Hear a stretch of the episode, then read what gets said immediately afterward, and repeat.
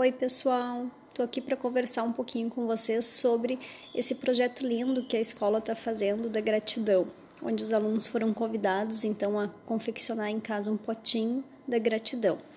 Mas eu queria pensar junto com vocês um pouco uh, por que será que é importante a gente ensinar a gratidão para os nossos filhos, né?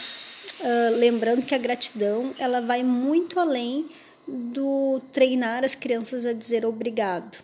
Né? Ser grato é, é saber contemplar tudo que tem de belo, é saber, saber apreciar aquilo que a gente tem e não ficar se concentrando só naquilo que a gente gostaria de ter.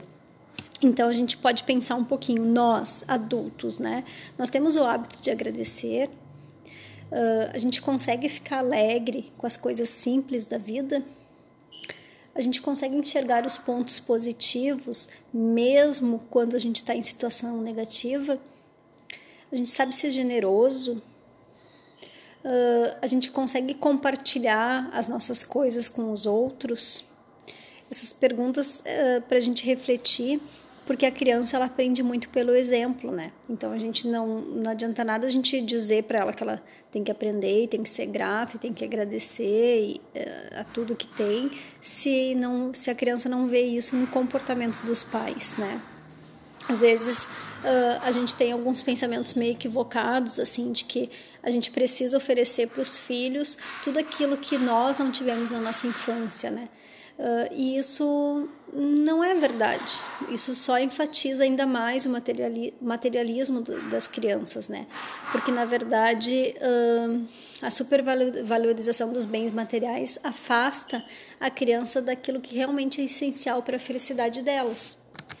Uh, é preciso ensinar, então, a valorizar mais o ato de brincar, por exemplo, do que o brinquedo em si a gente precisa ensinar a criança a reconhecer o amor dos pais e agradecer a todos, né? Ou a tudo aquilo que é feito por elas, né? Ou seja, as crianças elas precisam aprender a ser gratas. E este aprendizado ele vai trazer benefícios para a vida, né? Que tipo de benefício ele pode trazer? Vai aliviar a ansiedade, né? A, a gratidão vai melhorar o bem-estar emocional e isso ajuda muito no alívio da ansiedade. Vai reduzir o isolamento social, quando a gente uh, valoriza o outro e a atitude do outro, a gente sai da nossa esfera de individualismo, do nosso egoísmo e promove o nosso e isso vai promover o nosso próprio bem-estar, né? Mais energia e disposição, a positividade dá uma motivação para uma melhor qualidade de vida, o aumento então da sensação de felicidade, né? Gestos de gratidão, eles promovem a liberação da dopamina, da serotonina, da endorfina, oxitocina, que são hormônios que promo, promo, provocam uma sensação de bem-estar, de prazer, de felicidade. Então, assim, o que é importante, né? Que enquanto família a gente tenha momentos de conversa que devem reservar uh, para dizer as, as, as ao que nós somos gratos. O objetivo disso é poder mostrar para a criança o valor das pequenas coisas do dia a dia. Então, enquanto uh, adultos, a gente pode também agradecer e falar o que no dia de hoje me deixou grato. O que aconteceu no dia de hoje que fez eu me sentir grato.